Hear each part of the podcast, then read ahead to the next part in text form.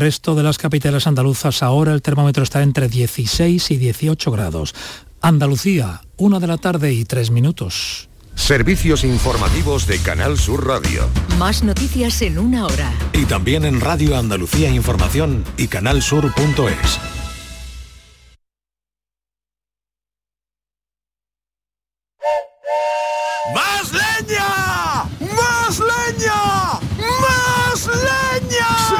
más leña, prueba las nuevas pipas leñeras de Pipas Reyes. Las mejores pipas de Reyes, pero más leñeras. Nuevas pipas leñeras de Reyes. Descúbrelas ya en tu punto de venta habitual. El flexo de Paco Reyero sigue brillando. Y esta temporada, más. Si ya nos venías escuchando en Canal Sur Radio, esta temporada seguimos contigo también de lunes a jueves a las 12 de la noche en Radio Andalucía Información. Con el análisis y las entrevistas más singulares del mundo de la cultura. Entonces yo, mi sección esta, la voy a hablar de calambrazos. Desde el lado más íntimo y personal. Con un estilo casi artesanal. El flexo es un faro en un mar de incertidumbres. El flexo de Paco Reyer. Esta temporada de lunes a jueves a las 12 de la noche en Radio Andalucía Información. Frutos secos Reyes. Tus frutos secos de siempre te ofrece los deportes. Tu gente, tu radio está aquí. Canal Sur Radio. La radio de Andalucía.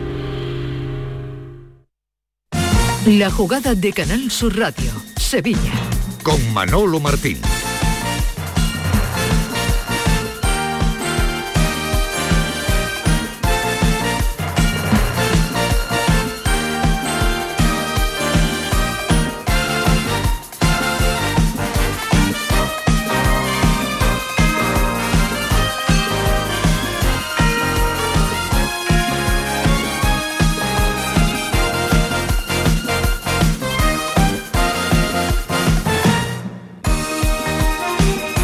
¿Qué tal? Muy buenas tardes. Sean, como siempre, bienvenidos a este tiempo de Radio para el Deporte aquí en Canal Sur Radio, en la jugada de Sevilla. En este lunes 6 de noviembre les hablamos desde Sin Remedio, desde la calle Arcos número 33 en el barrio, en el sevillano barrio de los Remedios. Aquí en Sin Remedio, en este punto de encuentro para el mundo del deporte, en este punto de encuentro para la diversión en este punto de encuentro para deporte, diversión mezclada con una gastronomía que deberían conocer. Deberían conocer aquí en la calle Arcos 33, donde están a esta hora de la tarde los micrófonos de la jugada de Sevilla y desde donde vamos a contarles pues la actualidad deportiva de este día, metidos ya como no puede ser de otro modo, en la vorágine de una nueva semana europea.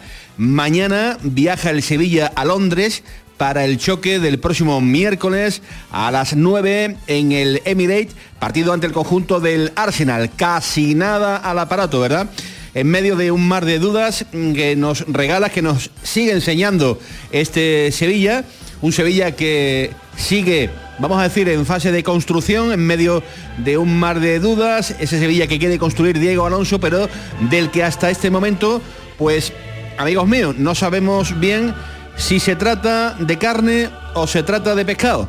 Y de eso vamos a hablar luego, sobre si las sensaciones que desprende este Sevilla se pueden tildar, vamos a decir, de preocupantes o de muy preocupantes. Y como digo, todo ello en puertas de visitar Londres y recibir el próximo domingo, seis y media de la tarde, en el clásico sevillano, a las seis y media de la tarde en el Sánchez Pijuán, al Real Betis Balompié y bueno, pues como no puede ser de otro modo, eh, todavía con eh, los coletazos de lo que vimos el pasado sábado ante el Celta de Vigo, con ese agónico resultado, con ese agónico final de, de partido, con ese penalti, penaltito, le podemos llamar, que el colegiado Hernández Hernández se desdijo y dijo que no, y afortunadamente para los intereses del Sevilla, porque hay que hubiera pasado si ese penalti en ese minuto pues hubiera entrado los sevillistas se hubieran vuelto eh, de, vacío. Y luego también tenemos el Betis, que prepara una semana también europea. El jueves a las 9 de la noche, jornada número 4, el Betis va a recibir en casa al conjunto del Aris de Limasol. El Betis ya lo saben, líder con 6 puntos, los chipriotas últimos con 3, los béticos que viven de nuevo días felices porque este equipo de Pellegrini, con sus defectos, con, vamos a decir, sus problemas, con sus virtudes, con sus altibajos, pero sobre todo con sus números, pues vamos a decir que es que este Betis está cumpliendo y además creo que a satisfacción de los de los ¿no? Porque a día de hoy tiene todos los objetivos, los europeos, los de liga y bueno, los de Copa ya ni lo cuento. Después de lo que hizo el pasado eh, miércoles en el campo del Francisco de la, de la Era. Tiene todo eh, muy a mano, tiene todo bastante bien situadito y tiene pues la mano de Manuel Pellegrini, que es el eje vertebral de toda esta, de toda esta película. El sábado victoria en casa, ojo, ¿eh? Invicto el Betis en el Villamarín. El Betis es de los pocos equipos que todavía no ha perdido en su estadio. El Betis actualmente es sexto en la clasificación con 20 puntos, en una clasificación donde, fíjense cómo es el dato, si cogemos todos los partidos eh, disputados en casa por el Real Betis Balompié, todos los partidos disputados en casa por este Betis, en esa hipotética clasificación, el Betis sería cuarto y estaría tan solo a un punto del Barcelona, Girona y Atlético de Madrid. Tendría el Betis 14, 15 tienen actualmente en estos eh, números que les estamos contando, una clasificación con los partidos en casa, eh, con respecto a el Girona, el Atlético de Madrid y el conjunto del, Barcelona. Y por lo demás, el fin de semana también nos ha dejado la derrota del Betis Deportivo 3-1 ante el colista del Cartagena, la victoria del Sevilla Atlético 5-0 al Cádiz Mirandilla, por cierto, con doblete doblete Enrique García de Isaac Romero, que suma ya nueve goles en el filial sevillista. Y el fin de semana también nos trajo la destitución del entrenador del Real Betis Balompié de baloncesto, Javier Carrasco, después de la derrota, la última derrota en Valladolid que le ha costado, que le ha costado el, cargo.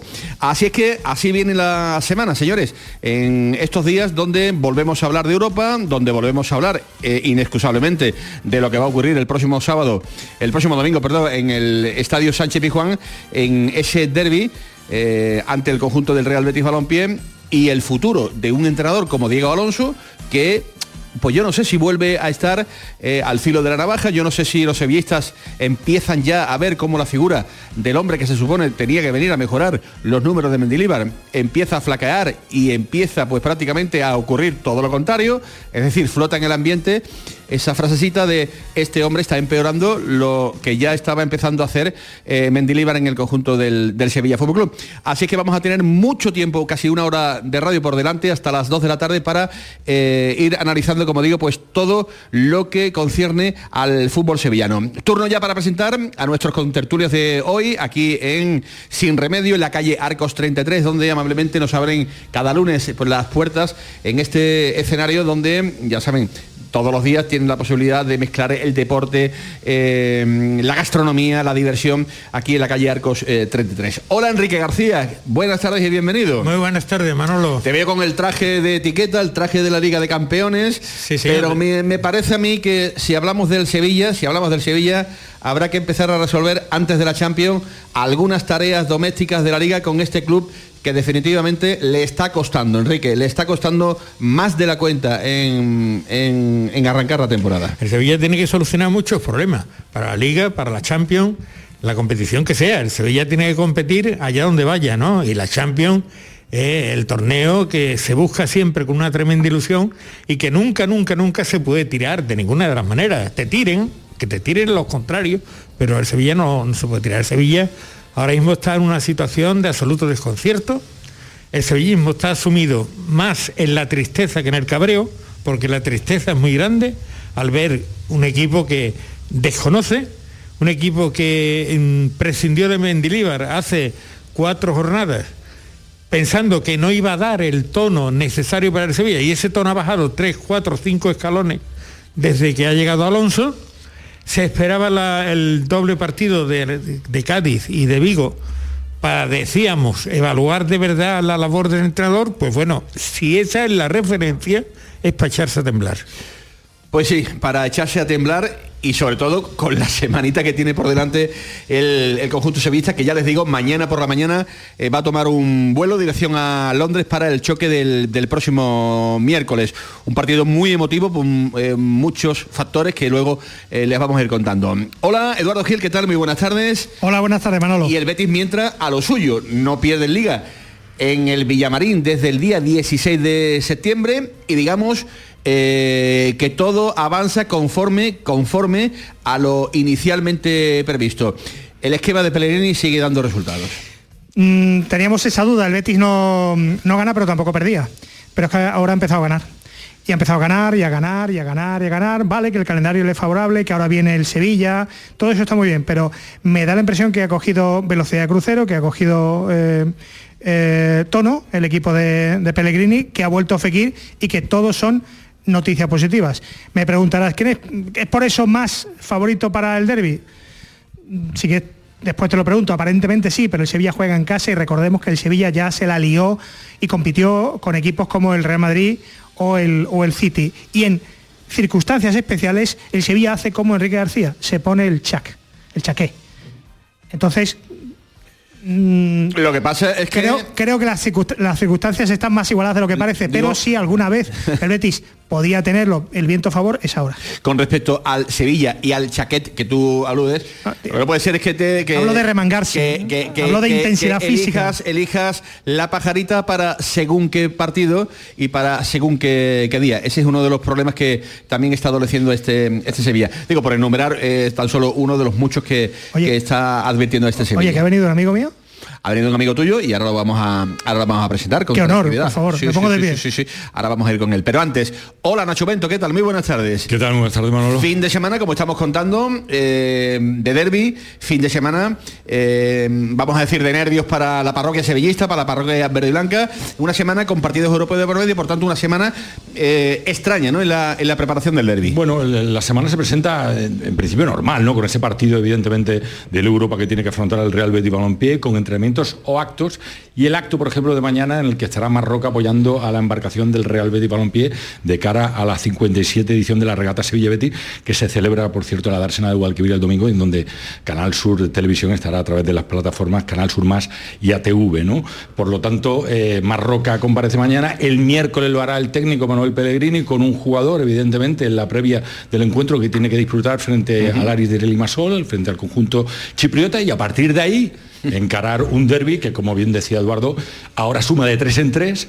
Las crisis aquí se ven con los empates y los empates que son el mal menor de esta liga donde sumar de tres en tres es importantísimo y cuatro empates frente a Getafe, frente al Cádiz, frente al Granada y frente al Alavés, pues condenaban al Betis a una situación que ahora evidentemente no le condenan, que todos son buenas noticias y donde evidentemente ha encontrado, creo yo, Manuel Pellegrini, un arquetipo, un once que le está funcionando y que le va bien. Por lo tanto, yo creo que va a repetir en el derby el 11 que se, que se impuso el pasado, el pasado sábado. Y siempre dejo para el final la bienvenida ¿no? al, al invitado estrella de, cada lunes, hoy aquí en la calle Arcos 33, eh, aquí en Sin Remedio. Eh, hoy es un placer, un honor contar con nosotros aquí en esta mesa de contertulios con un bicampeón de la Premier League con un cuatro veces campeón de la FA Cup, con un oro olímpico, con eh, dos veces campeón de la Copa de África, experto técnico de la FIFA y podría seguir y no parar, pero me da la sensación que mejor es presentarlo. Hola Lauren, ¿qué tal? Muy buenas tardes. Muy buenas tardes. Bienvenido a tu casa, bienvenido a la jugada de Sevilla. Aquí estás con tu amigo, aquí estás con tu amigo. Es un placer estar con vosotros como siempre, en especial pues con Eduardo Gil, bueno, que se podrían contar algunas que otras anécdotas en alguna barbacoa. No, no, no. Dejémoslo ahí. No, no, por favor, sigamos, sigamos No, no, por esa no, no. línea. No, que tenemos mucho, muchas tareas que... Bueno, bueno, bueno. Lo podemos dejar para, Que abordar para, hoy. para los últimos cinco minutos. Para los últimos cinco minutos. Si vemos que esto no fluye, hablamos de la barbacoa eh, para Él, dar a él conocer. quiere que sea embajador de Canal Sur en el continente africano, pero, pero como que no tengo tiempo. Bueno, eh, Lauren, eh, Arsenal-Sevilla, sin meternos en profundidades, ahora eh, eh, tocando todos los eh, temas. Suena bien, aparentemente suena bien, Arsenal-Sevilla. Sí, efectivamente. Yo creo que suena bien el himno de la Champions, suena bien siempre ver a equipos andaluces en este tipo de competición, suena ver bien al Sevilla compitiendo eh, en esta Liga de Campeones y por lo tanto qué menos que ver y, escuchar y presenciar el Sevilla-Arsenal, en este caso Arsenal-Sevilla. ¿no? ¿Vas a Va a estar ser un partidazo, ¿no? ¿Vas a ir? Esta vez no voy a viajar por diferentes circunstancias. Ajá, eh, que te impiden estar presente en esta cita, te hubiera, te hubiera encantado. Cuarto es el Arsenal actualmente con 24 puntos, está el- del líder, el City, el Sevilla está en el puesto 15, ya lo hemos comentado, eh, con 11 puntos. Eh, si nos vamos al grupo de la Champions, en el grupo B, primero Arsenal con 6 puntos, tercero es el Sevilla con 2. Se podrá decir de todo, Lauren, de este, de este partido, pero eh, inicialmente parece que hay un salto, un salto bastante importante entre lo que a día de hoy es el Arsenal y lo que a día de hoy también es el, el Sevilla, ¿no? Sí, está claro, ¿no? Yo lo vengo diciendo desde el partido, eh, el primer partido que se disputó aquí en Sevilla, que el, el Arsenal estaba un paso por, por encima de- del Sevilla, ¿no? Si bien cierto es que ayer eh, Arsenal perdió contra el Newcastle, pero yo estuve inter- intercambiando lo que era ver el, el Newcastle contra el Sevilla, contra Arsenal y por otro lado estaba viendo eh, el Celta Sevilla y la diferencia en cuanto a ritmo de partido, en cuanto a intensidad, en cuanto a buscar variantes en las últimas zonas de finalización. Yo veía al Arsenal intentando eh, diferentes variantes y cuando veía al Sevilla, eh, especialmente en el segundo tiempo, con falta de ideas en los últimos... Sí que es cierto que cuando entró Suso eh, había más juego asociativo por dentro, o Campos era el que mantenía el nivel a nivel ofensivo junto con Navas, pero yo veía al Sevilla eh, a nivel ofensivo un tanto paupérrimo en comparación eh, con el Arsenal y por lo tanto, si entramos a, a, a- ver el partido, intentamos meter el bisturí, vemos que mucho sentido y la trayectoria del Arsenal respecto a Sevilla, eh, hay muchos aspectos que te dicen que Arsenal está un pasito por delante del, del Sevilla en estos momentos. ¿no? Y parece además, eh, Lauren, eh, que poquitas cosas han cambiado en el Sevilla desde la llegada de, de Diego Alonso, ¿no? Bueno, yo diría que vemos a un, hay que poner esto en contexto. Es decir, yo veo al Sevilla, hay dos tipos de, dos Sevillas. Uno que te sabe competir en situaciones eh, y en, partidos eh, grandes como contra el Real Madrid, como contra la Juventus, como contra el Manchester United el año pasado, este año contra el Manchester City.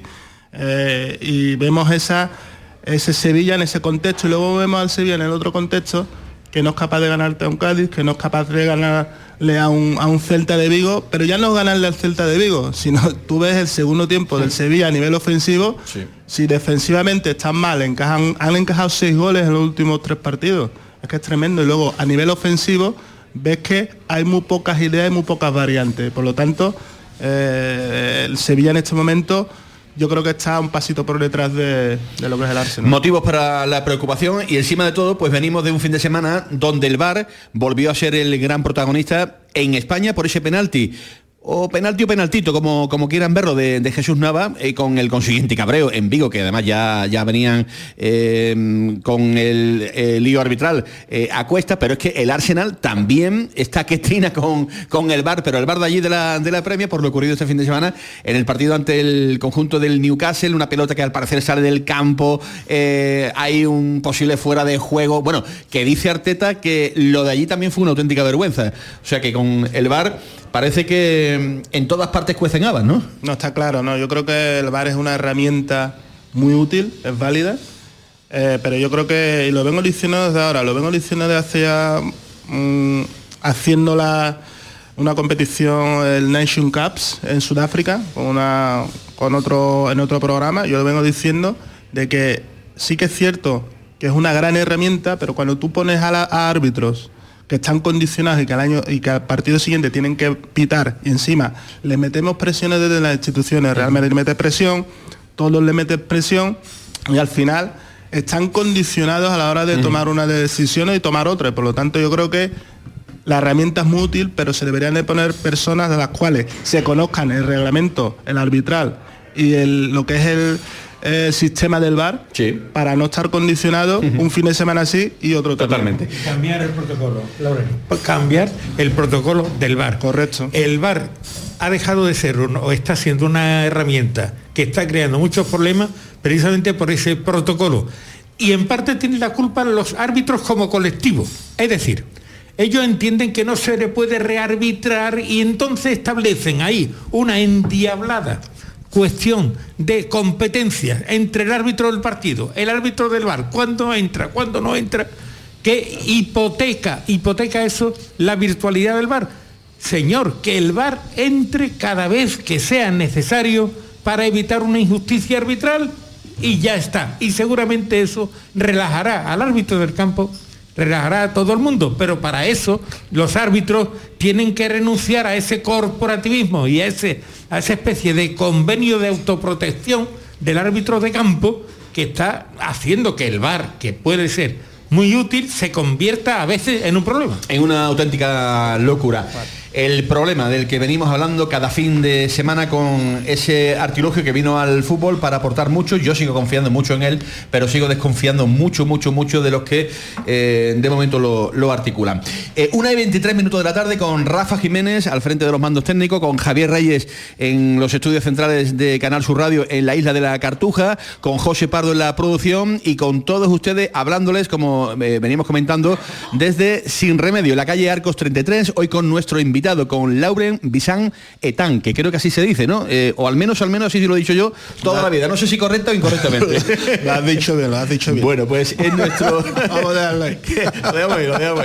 Con Lauren aquí en la tertulia de la jugada de, Canal Sur Radio. Hacemos nuestro primer alto, eh, nuestro primer paso por los escaparates y a vuelta de pausa entramos en el análisis de todo lo que hay que hablar el fin de semana y sobre todo lo que tenemos en puerta con esta nueva jornada europea del Sevilla y del Real Betis Balompié. Como siempre, aquí en la jugada de Sevilla sin remedios, en la calle Arcos 33.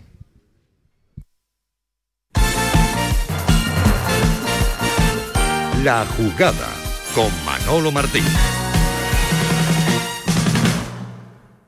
Centro de Implantología Oral de Sevilla, CIOS, campaña especial 36 aniversario. Implante, pilar y corona solo 600 euros. Llame al 954 22 22 60 o visite la web ciosevilla.es. Estamos en Virgen de Luján 26, Sevilla.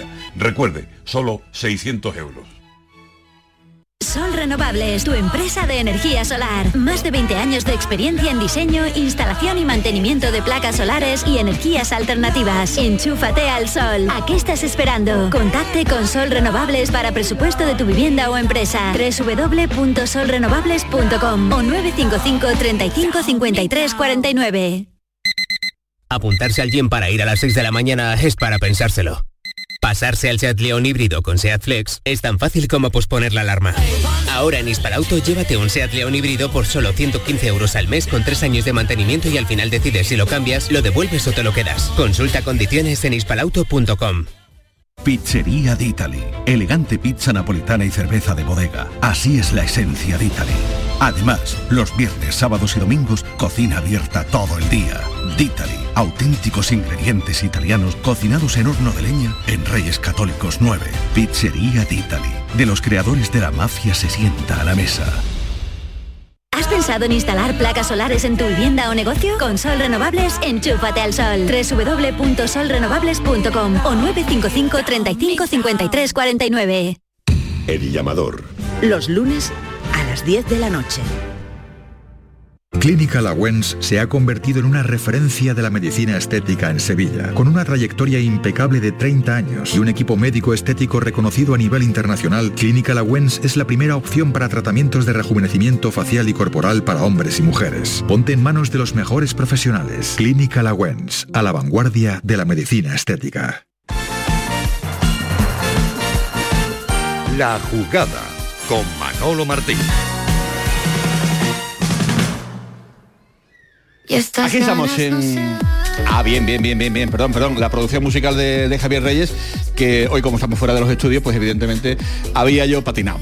Eh, no voy a valorar mucho en el día, en el día de hoy. Para acabar con la jugada. Eh, como visteis la jugada, penalti, penaltito, lo de Navas. Eh, ¿Pensabais que de verdad lo iba a anular? Yo lo vi y a mí me pareció un milagro que el colegiado, que el colegiado pitara lo que, lo que finalmente pitó.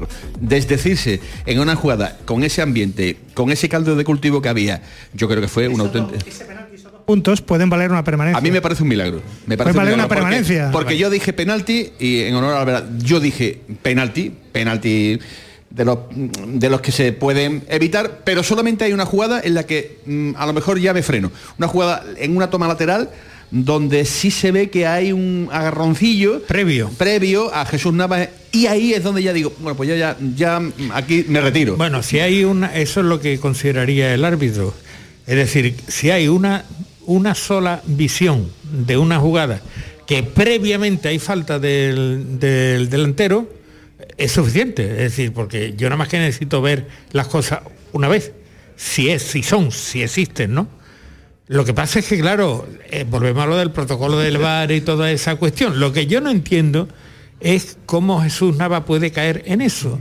Cuando el árbitro está ya con el silbato en la boca para evitar el final del tiempo de prolongación, en un partido con todo lo que había pasado y había dejado de pasar, y va Jesús Nava y un balón que iba camino de la luna aproximadamente, pues comete, es, se la juega de esa manera, ¿no? Yo es que creo Agarra la- eh, eh, es un, un desquicio. Yo estoy muy de acuerdo en Es un desquicio. lo que he leído durante el fin de semana eh, a diferentes compañeros. No se rear- rearbitra lo que es la intensidad del agarrón de Navas. Digo esto por, por como sale Benítez, que si los Newton, que si, es, que si los Julios de, de- de- de- sino es el propio agarrón a Navas, Previo. eh, Lauren, previo, lo que yo creo que se pita, ¿no? O lo que decide finalmente Hernández ¿Quién, Hernández. está agarrando a quién, no? ¿Quién fue ante el huevo o la Yo gallina? creo, ¿no? Que por ahí va, va el tiro, ¿no? Sí, lo que pasa es que estas cuestiones a veces intervienen, otras veces no intervienen. Hay jugadas que no deberían de intervenir, pero sí que intervienen. Por lo tanto, yo sigo con, con lo que vengo diciendo hace ya muchos años. Es decir, el VAR, fantástica herramienta utilizada por, por un personal el cual está condicionado domingo sí, domingo no. Y por lo tanto yo creo que si se, se deriva a otro organismo el cual no tenga la necesidad o no independientemente del arbitraje que- y que se sepa el reglamento, tanto el protocolo VAR y también el reglamento arbitral, totalmente independiente, yo creo que podemos ver un VAR más distinto al que estamos viendo más fácil, ahora. Porque están condicionados. Más fácil. Cuando hay un penalti, en caso de duda, ¿qué hacemos? Déjelo claro, si hay una seria duda, ¿se pita o no se pita? Eso es también protocolo y criterio tal cual. Con lo cual, el malo no es el VAR, sino es su aplicación. Fijaros, la que es que en, es que en Inglaterra no tienen VAR. Ni con V ni con B, tienen PAP, tienen PAP directamente. Lo que le hicieron al Arsenal ayer, que Arteta, que es un hombre correcto, pero es que una no sé si habéis visto la jugada, eh, supongo que Lauren sí. La pelota había salido del terreno de juego, es centrada, el futbolista hace una falta previa, le da con la mano, gol, o sea, es que tiene tres, cuatro cosas para que el gol y no, lo- no se lo anularon. ¿no? Eso, ya- Eso también no pasa en Inglaterra. Eso ya no es cuestión Sí. del bar, eso ya es cuestión de, de que los árbitros Consuelo de tontos, no, ven ¿no? quieren ver, pero yo estoy con pasa ahí Lauren, también. es decir, hay que cambiar el protocolo, hay que hacer, ¿qué tenemos que hacer para que el bar sea verdaderamente eficaz? Y ya está. Y los árbitros que acaten, que acaten la- lo que se Es decida que sobre ese tema. Porque desde luego, hombre, lo que se genera allí en Vigo es, es perfectamente comprensible. Hombre, es, es que, que ya venía- muy fuerte. llovía sobre Muy allí. fuerte, sí, pero bueno, de eso no tiene la culpa el Sevilla, No, tiene la culpa ¿no? Hernández Hernández, ni tiene la culpa nadie. O sea, analizando la jugada en sí, en el momento que se produce, toda la casuística sobre la jugada, absolutamente dudosa. Todo, todo por matices muy, por tira- líneas muy estrechas. aspas tiró el- Una el vez que- monitor. y que pita un penalti que también se lo podía haber ahorrado si no estaba va. No, y, y- después y después de decirse, hombre, mm, era era por lo menos para para para silbar. Y después, eh, y después ya nos metemos ya directamente en, en materia, en el, en el meollo de la, de la cuestión. Que te hagan eso en el tiempo de prolongación, con un futbolista menos el Celta de Vigo, y te monte la contra que te, que te montan con ese penalti, que luego la Virgen bendita te lo quita de en medio, el milagro y todo lo que ustedes quieran. Eso suele ocurrir una vez en la vida, porque cuando tú haces las cosas mal y el Sevilla, repito, aunque empata y aunque se trae un punto, las sensaciones son realmente eh, dantescas ¿no? para, para afrontar esta, esta semana. Eh, volvemos de nuevo al origen de todo. Estamos a 6 de noviembre, tres meses después del inicio de liga, dos entrenadores, dos victorias en el casillero, 11 puntos eh, tan solo en la tabla, a 4 del descenso, a 10, a 10 puntos ya, señores, del quinto clasificado, que es la distancia en la que el Sevilla, digamos, debería estar pendiente. La pregunta para mí es clara y sin fisuras. ¿Ha empeorado Diego Alonso a este Sevilla, Lauren?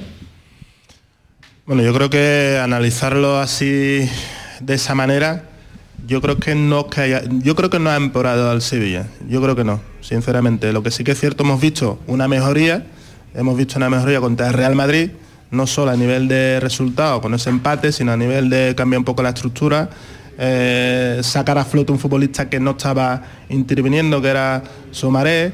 Eh, esa presión tras pérdida en campo contrario la equilibraba Sumaré tanto a nivel ofensivo como a nivel defensivo. Y yo creo que en ese sentido, en ese triángulo que veíamos antes, eh, con los dos centrales, Diego Carlos, Cundé y Fernando, se equilibró con la entrada de Sumaré, pero si bien cierto es eso, no menos cierto es que no ha tenido esa continuidad de la cual eh, se requiere para estar en tanto en Liga de Campeones como en la Liga. Por lo tanto, vemos que el Sevilla no está obteniendo los, resultados.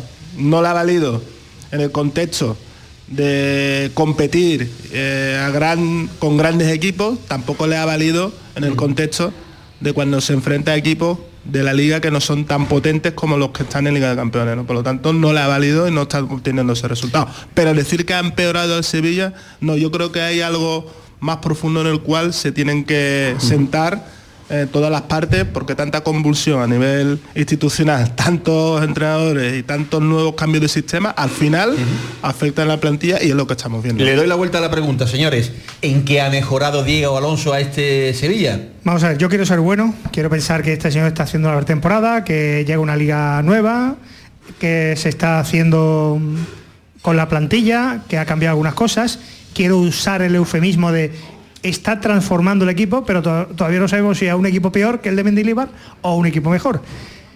Lo que pasa es que esta semana, esta semana se, juega la temporada, esta semana en muchos sentidos está la cremita de la temporada. Desde el miércoles hasta el domingo te juegas el prurito de que el Betis te gane y que incida en que, que no estamos tan mal. Sí, sí, está usted muy mal si le gana al Betis. Y puede quedar eliminado de la Champions porque es una heroicidad. Te quiero preguntar, Lauren, ¿qué posibilidad tiene el Sevilla de ganar en, el Emirates? Hombre, siempre eh, es un 90-10, un 80-20. No hay que dar, no hay que dar los partidos por sentado, no hay que dar nada por sentado. Eh, pero creo que tiene pocas posibilidades. Es decir, el Arsenal, independientemente que haya perdido contra el contra el Newcastle, es que el Arsenal ayer tuvo un 60% de posesión de balón, dominó muchas fases del partido, tiró 14 veces y es de ese de ese 60% de posesión de balón, el 80% del mismo fue en campo contrario, es decir, que un equipo que te genera, que te llega, que te, te Y por lo tanto, ¿Y, y lo comparas con el Sevilla, y el Sevilla daba Ahora mucho, está muy perdido, muy perdido. Sí, sobre todo a nivel ofensivo y a nivel ofensivo se les entra muy fácil. Si hubiera que elegir qué partido es el más importante. Es que, ayer... Yo creo que está la eliminatoria hasta un 60-40. Eh, y para ti, Enrique, la pregunta. ¿Ha mejorado en algo Diego Alonso o crees que con Diego Alonso este Sevilla ha empeorado con respecto a lo de Mendilibar? Yo no le he visto desde luego ninguna mejoría, ninguna.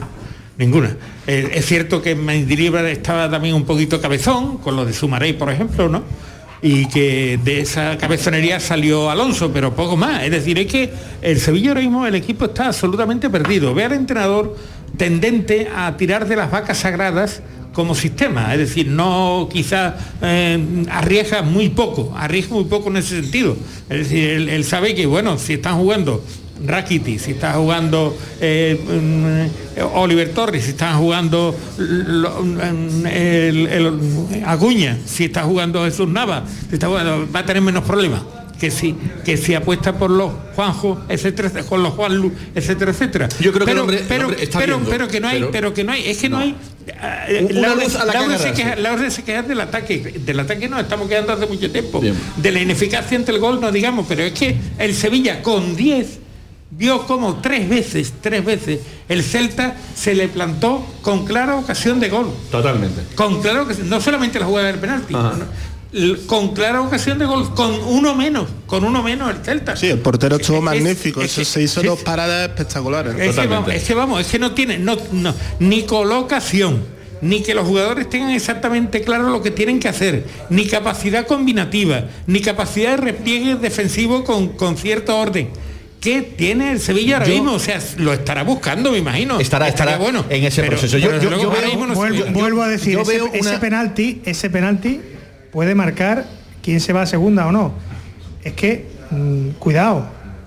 Cuidado que me conozco Yo- mis clásicos, yo- que es la segunda temporada yo que la- estamos abajo, ¿eh? Yo la, la sensación que tengo, Lauren, es de, de sensación de, de bajada de, de brazos, de, caída. Mira, te cuento, yo con Mendy, con Mendy Libre, yo veía una línea, una línea que te podría un gustar sí. más o menos. Quiero decir, em, em, balones arriba eh, y vamos a buscar y tal y cual.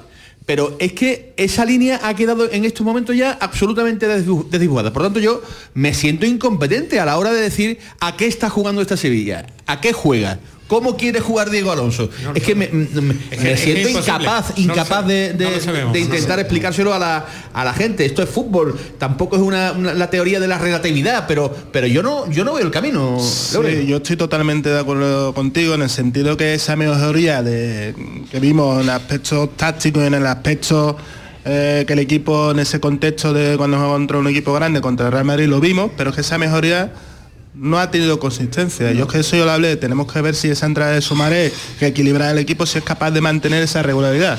Y estamos viendo que no. Y ayer en el partido de ayer, a nivel ofensivo, que es lo más preocupante, porque a nivel defensivo, las lagunas se sabían, se podían cubrir, se podían tapar. Pero a nivel ofensivo, mm, quitando Campos, que es el que mantiene el nivel del equipo constante ida y vuelta, Navas por banda derecha, el portero que estuvo también bastante bien, Rakiti por momentos aparecía, desaparecía, esos tres futbolistas son los que mantuvieron o sostuvieron el nivel del Sevilla ayer, pero que es bastante poco para lo que se espera del. Sevilla a nivel ofensivo. Es que yo los veía al segundo tiempo y veía que no había ideas, no había variantes No a la hora de buscar el hueco, a, la hora de buscar No a los delanteros y por lo tanto eh, se veía que esa mejoría que vimos contra el Real Madrid no se ha sostenido Parecía con que los se había siguientes ido partidos. al, al mercado, a, a un patio, a, a escoger a 11 a 11 futbolistas desconocidos, se le había puesto en el terreno, de juego, jueguen ustedes al fútbol. Y después, poco más, poco más. Y de después, verdad, ¿eh? y después eh, si me permitís, señores, eh, que os veo fluido, os veo bien ahí en el, en el, en el análisis. Después, en el capítulo de eh, las decisiones, hay una que a mí me está sorprendiendo una barbaridad, que es la titularidad de Mariano arriba. Yo no sé qué le ha visto a Mariano como para que diga, este es mi delantero de referencia. Yo no tengo nada contra el pasado de Mariano, que Mariano eh, ha venido al Sevilla en las condiciones que ha venido, eso lo, lo sabe hasta mi madre que no distingue una caja de zapatos de un balón. Pero, pero mm, relegar de la manera que relega al delantero que se supone tiene que ser el titular en este Sevilla, porque lo viene demostrando con goles. Ayer marcó, por cierto, el gol número 60 en, en el Sevilla. ¿Visteis cómo celebra? ¿Visteis cómo celebra Nesiri el tanto? no celebra, Oye, un no tanto celebra. importantísimo. Minuto 84, Eso- eso- un gol, eso- un gol de, de- Manolo, en fin. ese otro ¿Visteis índice ese detalle? de Ese- desconexión. Ese detalle Ese es un, detalle de desconexión, de desconexión con, con el equipo, con lo que está pasando el equipo. Eso es, o sea, bueno, como si estuviera en un entrenamiento. Un gol que varía tanto. Un gol, un gol, Laure, de, de oro.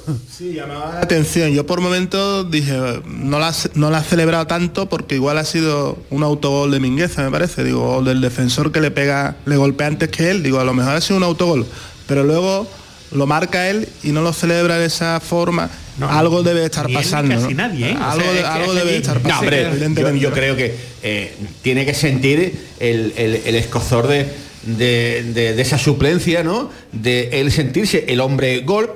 Vamos a ver, es que estamos hablando de, de Nesiri. De Nesiri ya se ha hablado todo lo que se puede hablar de un futbolista, tanto en la vertiente positiva como en la negativa. Hemos conocido las dos facetas, cuando se pone vulgar y cuando se pone mm, en, en forma, cuando se pone en plan goleador. Eh, y es el que es. Pero que en este momento, que en estos momentos, mm, como decimos aquí vulgarmente, le haya comido la tostada a Mariano, es que a mí. No, eso no. Es, es no el me- mejor. hay El- algo que. todo- a mí me tienen que explicar con todos algo sus para, que yo, problemas, para que yo lo entienda. Con todos sus problemas que los tiene y sus virtudes que también las tiene, el Nesiri es el mejor delantero que tiene el Sevilla ahora mismo. Por tanto hay que apostar por él. Y por un tal Isaac Romero, por cierto, que mete goles de tacón en su en su categoría y que ya reivindicamos su presencia aquí y que hay no sé qué cláusula que si con una edad que si, si sube al Sevilla ya no puede bajar Sevilla le digo ah, pero hombre que ha arriesgado usted mucho con muchísimos futbolistas. Ahí está Janusay, ¿no? Por ejemplo, o el propio Mariano. ¿No puede arriesgar por Isaac Romero, que es de la casa, subiéndolo al primer equipo? ¿No puede? Cuando está demostrando que tiene olfato goleador. ¿No, no merece siquiera ese reconocimiento porque esté jugando en casa? Yo, a mí, estas son las cosas que a mí me sacan de quicio. Yo, sinceramente. es un entrenador que Eh, de más aquí. teniendo la carencia de gol, aquí la carencia de gol que quiere el Sevilla. Yo le voy a echar el marrón a, a Lauren, que es invitado de la casa, pero sobre todo también es canterano y, o sea, a lo mejor tiene un Yo pensamiento. no veo por ahí ninguna cerveza, así que poco voy a poder hablar. no, pero a colación lo que está- está- lo que está- estáis comentando, yo creo que muchas veces también tienen que justificar el por qué has traído a un futbolista. Y por lo tanto, le están dando esa oportunidad a Mariano Claro. que no la está aprovechando y, y- y suele suceder. En fin, pues eh, no sé si se os queda algo por decir con Tú no respecto subías, tú no es que no, es que se ha quedado. No, Enrique, es que se ha quedado- Enrique No, es trae que su ha libro. dado- Ha dado una larga cambiada. Que, que sí, eso lo sabemos. Yo tampoco. la- las prioridades son que el equipo funcione, no que quede bien el director técnico ni nada que se le parezca. Sí, está Ahora, claro. tú, tú no arriesgas, ¿tú, crees, que- tú no crees que Isaac Romero merece la pena que se arriesgue, aunque luego ya no pueda volver al Sevilla Atlético por cuestión de edad. ¿Merece la pena esa yo- oportunidad? Con todo lo que ha arriesgado el Sevilla en inútiles. Sí, sí.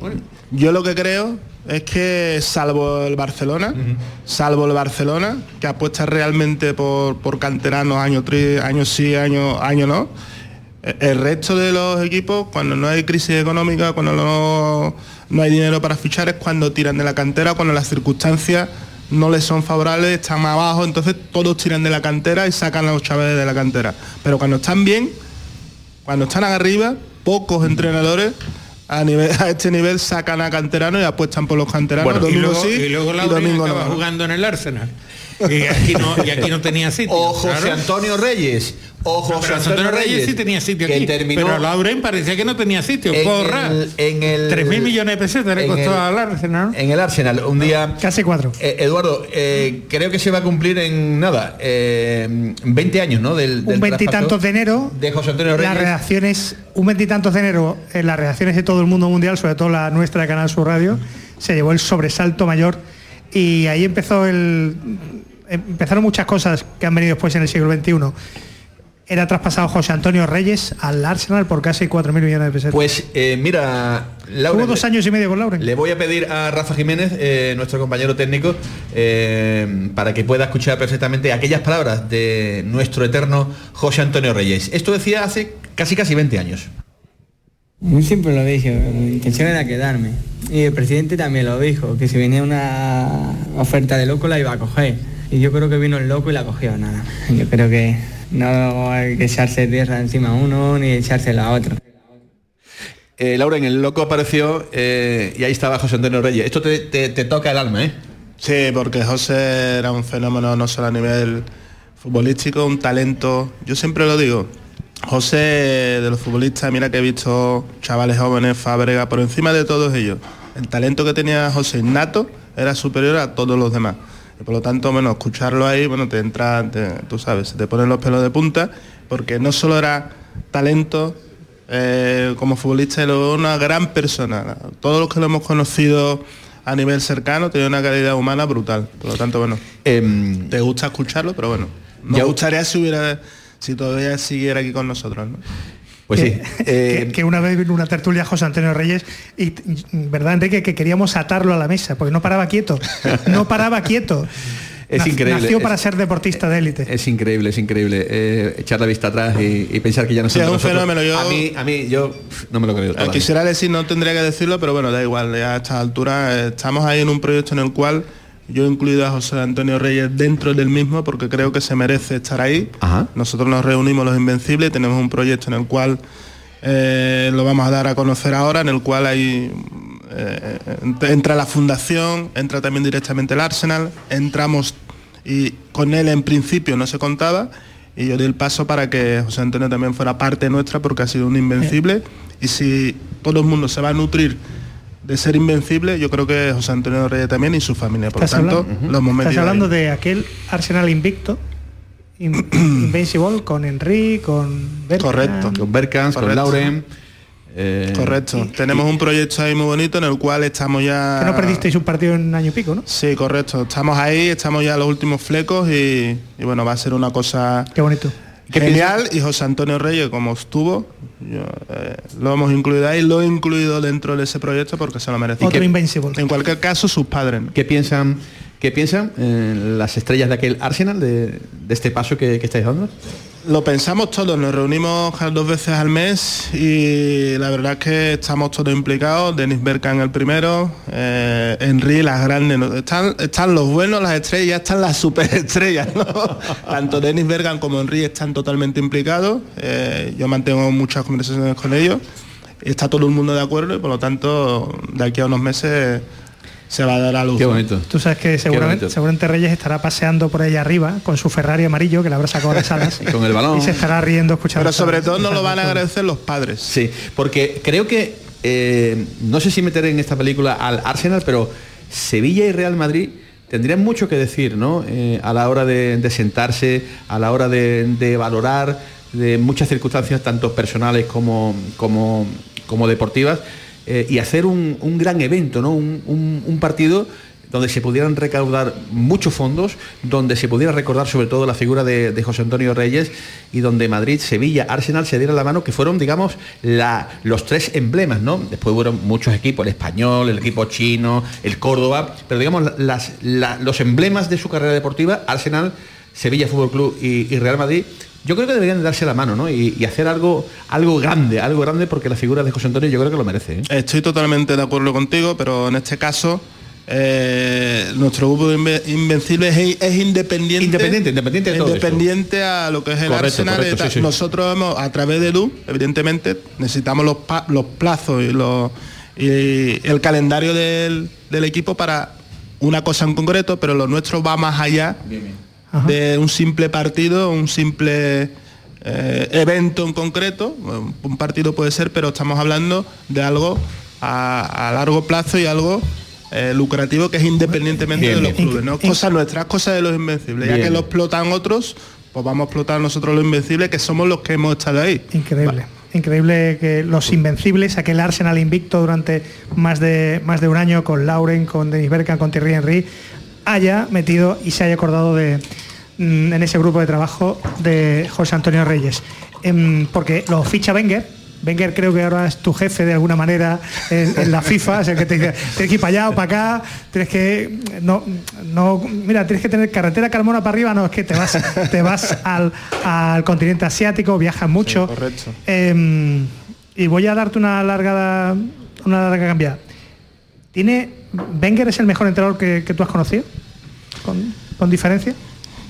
Tengo que eh, desde aquí guardar mi respeto y, respetar a Héctor Cooper y a todos los entrenadores en los cuales desde los escalafones inferiores hasta donde he llegado agradecerlos, Harry Redna también, entrenador de la selección Camerún, eh, que les guardo mi respeto y hay que agradecerle su función, pero como Wenger no ha habido ningún otro entrenador. Es decir, lo que nosotros vemos ahora, las innovaciones que vemos en el fútbol de, eh, de poner, eh, ubicar centrocampistas en la zona de atrás o interiores en la zona de atrás, por ejemplo, te voy a contar el caso nuestro. El único defensa puro que había como central en nuestra época era Sol Campbell.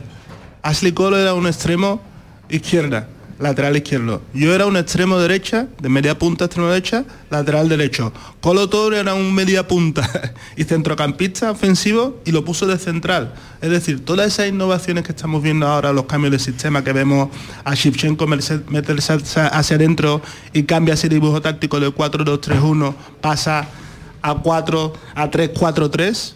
Que creemos, que el fútbol ha inventado Correcto, Guardiola, ¿no? eso, ya Claro. esas introducciones, esas innovaciones ya las hacía Wenger, por lo tanto te puedo poner muchos muchos factores de los cuales yo digo que Wenger es el mejor, pero si no, no habría programa, ¿no? Por lo tanto, para mí sí es el mejor. Tiene truco la pregunta porque lo voy a derivar. Los béticos también te están escuchando y están en, en un gran momento. Para ellos, Pellegrini es su Wenger. Sí. Tiene algo de esa sabiduría, esa, ese saber estar. Yo estoy totalmente de acuerdo en el sentido de que eh, para habrá muchos factores eh, técnico-tácticos, habrá muchos otros factores, pero yo creo que para el, el incremento de rendimiento de las plantillas hay tres factores que son fundamentales. Buenos entrenadores, Pellegrini es un gran entrenador, la cohesión de grupo y el talento. Sin el talento, evidentemente, los otros dos factores no nos sirven de nada.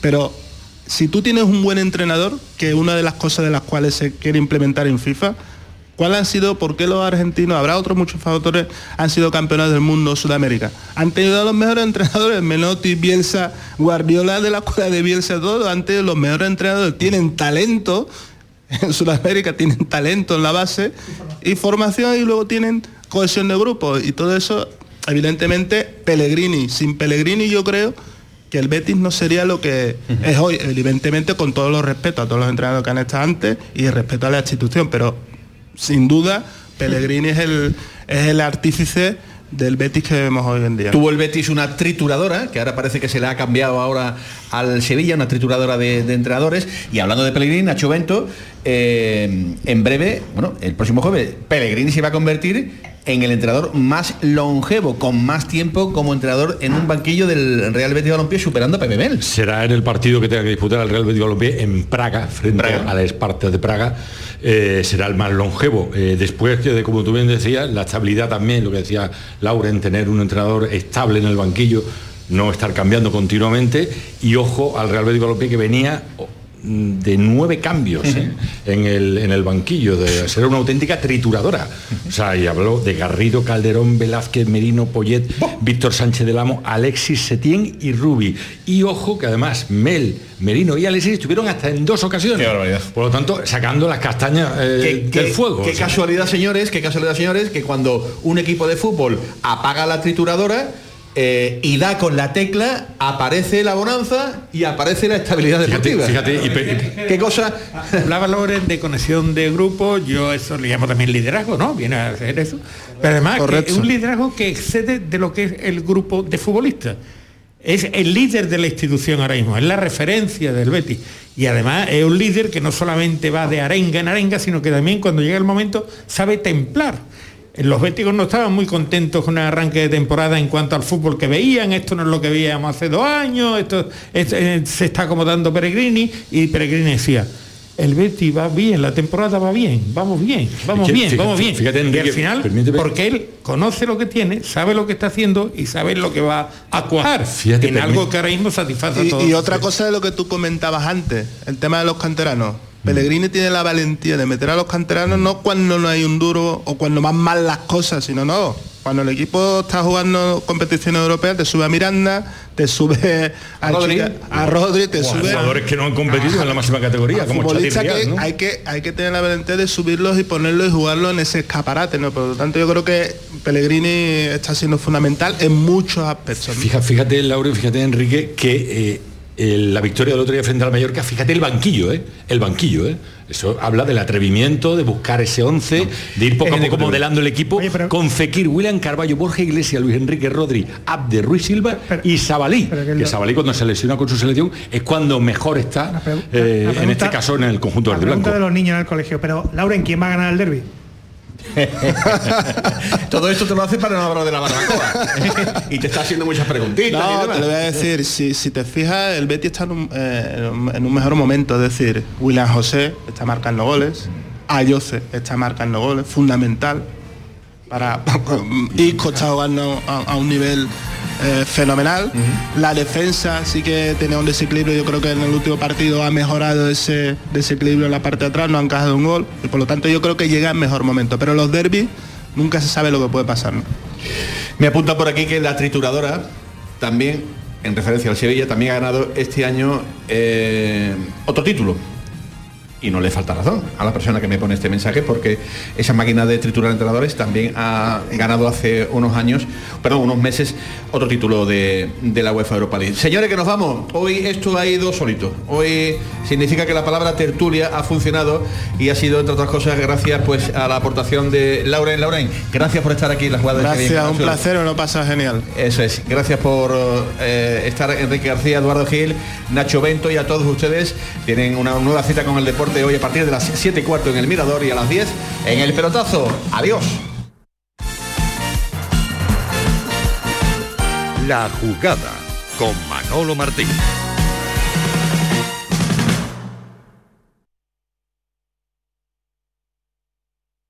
Bienvenidos a Sacaba. Mil metros de electrodomésticos con primeras marcas. Grupos Whirlpool, Bosque y Electrolux. Gran oferta en frigoríficos. Combi Corbero en blanco y no frost por solo 359 euros. Y solo hasta fin de existencias. Solo tú y Sacaba. Tu tienda de electrodomésticos en el Polígono Store en calle nivel 23 7. Sacaba. En HLA Santa Isabel cuidamos de los más pequeños de la casa en nuestra nueva área de pediatría HLA Kids. Modernas instalaciones pensadas para mejorar la experiencia de los niños. Profesionales de referencia. Consultas externas. Hospitalización y urgencias las 24 horas. Calle Luis Montoto 100. Citas al 954-919-015. HLA Santa Isabel cuida de ti.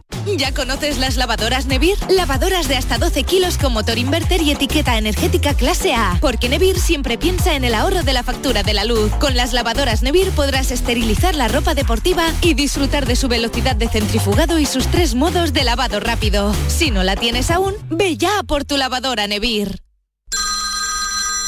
Dime, escúchame, ¿dónde quedamos para comer? Pues estuvimos el otro día en el barrio de Santa Cruz por salir por el centro y no veas cómo comimos en la hostería del Laurel. Te voy a dar una pinceladita. Una chacina en condiciones con un jamón bueno. La ensalada de tronco de bonito espectacular. Pescadito frito, pero bien frito. Las croquetas caseras del chef. Pero vamos, que lo tengo claro. Dentro de la hostería, tranquilos y bien atendidos de sevillanas maneras.